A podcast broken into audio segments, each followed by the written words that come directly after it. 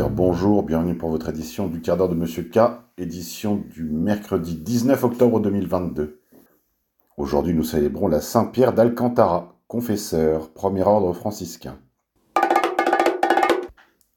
Guerre en Ukraine, invasion russe, l'ambassadeur de la France en Ukraine, Étienne de Poncin, démissionne. L'invasion russe en Ukraine a fait des dégâts diplomatiques. La France a payé les frais de son incursion dans cette guerre. En effet, la France en effet, l'ambassadeur de la France en Ukraine, Étienne de Poncin, qui se dit être en situation confuse à Kiev, vient de démissionner. Selon lui, il justifie ce départ par le fait de vouloir sauver sa vie. Fake sur le plateau de France TV hier midi, Jamel Debbouze, qui insiste pour que la régie fasse absolument apparaître le fond vert du studio de grève dans lequel il se trouve. Vous savez, c'est la même technologie utilisée pour gruger n'importe quel décor aux auditeurs qui écoutent la propagande du baltringue Zelensky via le canal AMGR. Économie. Depuis hier, de nombreux restaurants sont fermés en raison de la coupure générale d'électricité. On s'avance vers une libanisation de la France. Copain et coquin. L'ancien Premier ministre Jean Castex va prendre la tête de la RATP. Jean Castex va être nommé PDG en remplacement de Catherine Guilloire, via le Figaro.fr. Injustice, grand remplacement, massacre de la petite Lola, la petite a été rituellement assassinée par des Algériens pratiquant la magie noire maghrébine. Cela n'est d'ailleurs pas sans rapport avec les sacrifices humains pratiqués par la Kabbale. À retrouver tout ça sur mon fil Telegram, repère underscore K. Monde d'après, l'armée de trolls qui coûte des millions de dollars à Israël. En effet, Israël a lancé il y a des années déjà une campagne d'influence globale qui est financée par le gouvernement israélien à hauteur de 1,1 million par année. Cela a été mis à jour par euh, le groupe électronique Intifada. Cette campagne compte jusqu'à 15 000 trolls. Ils reçoivent des missions euh, aussi variées que la réponse sous euh, des vidéos sur YouTube, le trollage dans les forums ou encore la production de contenus originaux.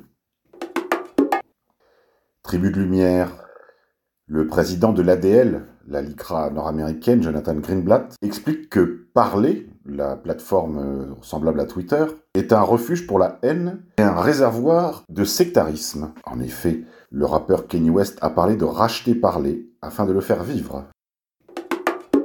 Monde d'après, l'Amérique dépense des milliards chaque année des contribuables américains afin de propager les contenus woke partout sur Terre. Retrouvez cela sur le site de l'UZ, Santé. Au Canada, 80 jeunes médecins sont morts depuis le début de la campagne de vaccination contre le coronavirus, enfin, ou ce qui est présenté comme tel. Le médecin William Makis a mené des études approfondies sur les vaccins Corona et sonne l'alarme depuis décembre 2020. C'est en effet plus de 80 médecins, des jeunes médecins, qui sont morts de la mort soudaine. Tout le monde se fiche bien de savoir pourquoi de jeunes médecins meurent. Pourquoi une telle surmortalité totale dans la population? Économie. Énergie. Crise énergétique, des entreprises envisagent de quitter l'Europe pour réduire la facture d'électricité. Face à la hausse des coûts de l'énergie, des entreprises installées en France et en Europe pourraient bien décider de quitter le vieux continent pour faire baisser la facture. À retrouver sur france-tv-info.fr. Pénurie. Une pénurie de riz est-elle à craindre dans les prochaines semaines? Toutes les variétés et origines de riz seraient concernées par des ruptures d'approvisionnement selon le syndicat de la rizerie française, via le Figaro.fr. Souvenez-vous, il y a des mois, des années déjà, je vous ai dit, faites des réserves. Santé. En titre du journal britannique The Light, Pfizer savait que les vaccins tueraient. L'omerta est en pleine déliquescence. Censure. Telegram reste un petit îlot de liberté, même si la censure y sévit. En effet, on apprend par un article de nos confrères du Frankfurter Allgemeine que l'application Telegram va devoir payer 5 millions d'euros d'amende suite à la publication de contenus jugés non conformes. Santé. Selon une professionnelle de la santé de Floride qui a témoigné à visage découvert et qui a donné son nom, les fausses couches sont en augmentation de 50%. La fertilité a diminué de 50% et les frottis anormaux ont augmenté de 25% depuis l'introduction des injections expérimentales à ARNM messager. Sondage. La créature maléfique Cyril Hanouna publie un sondage. Il a été le seul à le faire. 76,7% des Français sont opposés à continuer de livrer des armes à l'Ukraine. Énergie. Le Royaume-Uni a averti les ménages britanniques de se préparer aux pannes entre 16 et 19 heures les jours de semaine, vraiment froid entre janvier et février. Résistance. 300 anciens parachutistes ont défilé dans les rues des Sables d'Olonne pour protester contre le déboulonnage de la statue de Saint-Michel, leur saint patron, tel coordonné par la justice suite à la plainte d'une association de gauche, une association laïcarde, via François de Souche. Monde d'après. Transhumanisme. Le conseiller de Klaus Schwab Yuval Harari déclare En Israël, nous avons 2,5 millions de cobayes palestiniens qu'on contrôle complètement. Comme régime de surveillance en Israël, nous pouvons surveiller et contrôler une population avec très peu de soldats, via le média en 442. Monde d'après, que se passe-t-il? Pourquoi Klaus Schwab, Elon Musk, le patron de Google, ainsi que la chef de l'Union européenne Ursula von der Leyen discutent-ils de processeurs dans le cerveau? Ça discute de l'European Chips Act. Écoutez.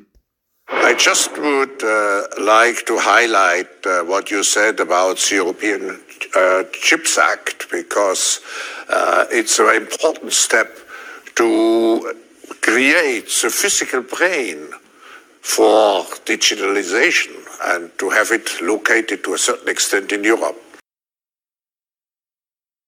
Voilà, vous aurez été prévenus. Il s'agirait de commencer à faire quelque chose. International. Une émergence humanitaire est à nos portes, déclare le représentant de l'Union à Haïti. Opération bouclier humain.